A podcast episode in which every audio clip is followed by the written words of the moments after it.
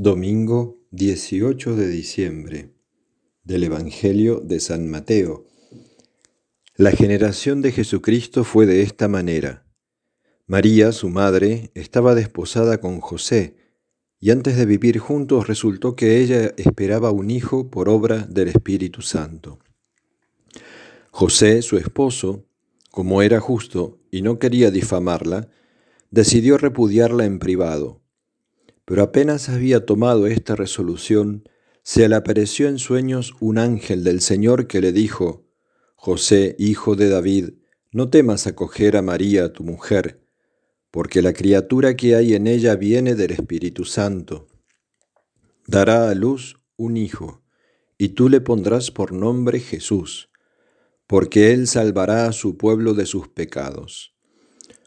Todo esto sucedió para que se cumpliese lo que había dicho el Señor por medio del profeta.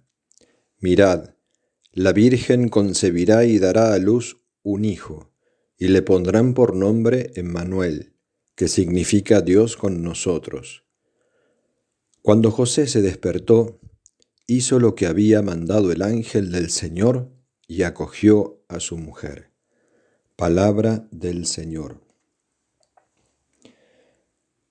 Muy queridos hermanos, feliz domingo, día del Señor, último domingo de Adviento, ya a una semana de la gran celebración de la Navidad. La Iglesia espera la llegada de su Rey y al fin nos deslumbrará con su luz, con su ternura, con su pequeñez, el Rey de los cielos, que nace de una virgen, como lo había profetizado Isaías. Y el Evangelio de hoy nos hace contemplar ya el misterio del nacimiento desde la perspectiva de San José, desde el corazón de San José.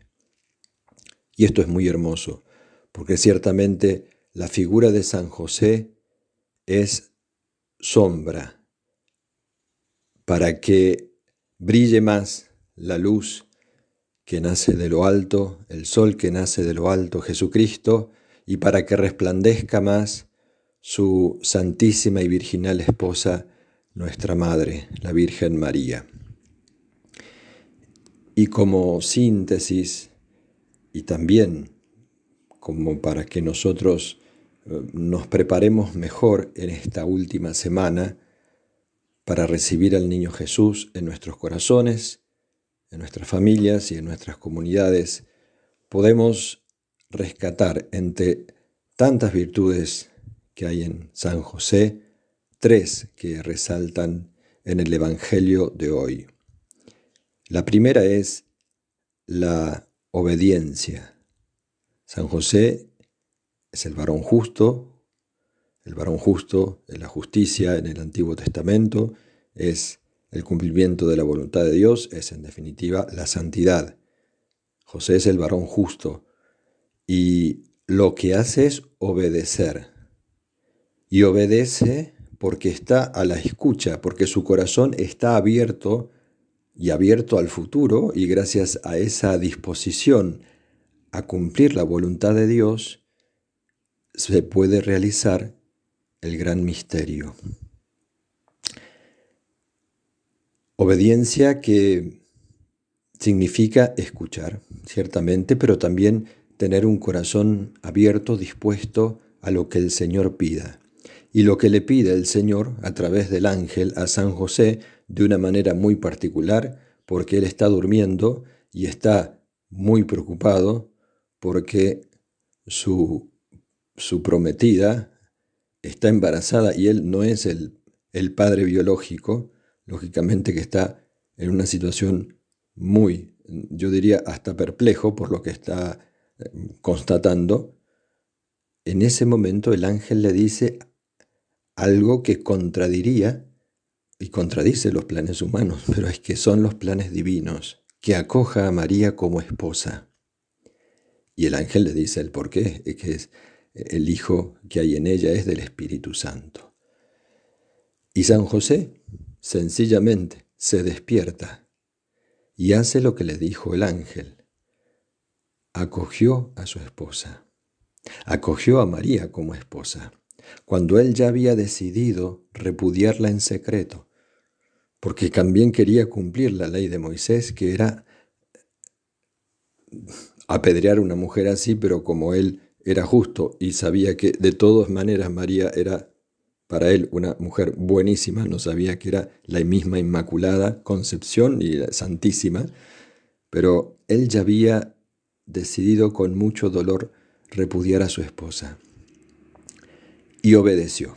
Eso es lo más importante, obedeció. Esa es la virtud que nosotros tenemos que practicar día a día.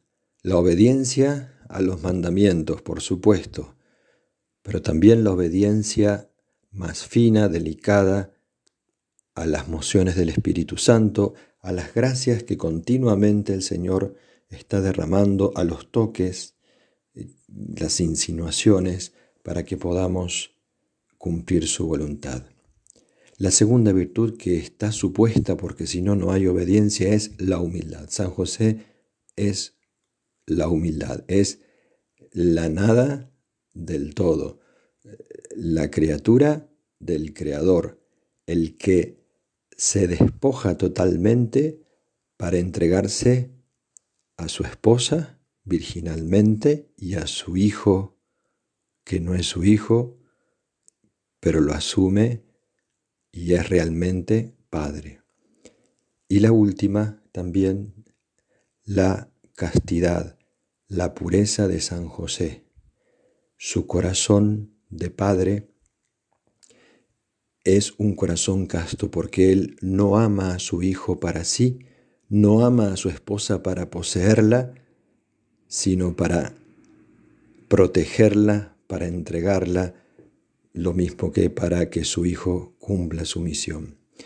Pidamos a nuestro buen Padre San José, que interceda por nosotros, especialmente en estos días, que nos enseñe los secretos de su corazón y que nos conduzca con esa sencillez que le caracteriza y con esa fuerza de Padre que Él tiene hacia el misterio de Belén.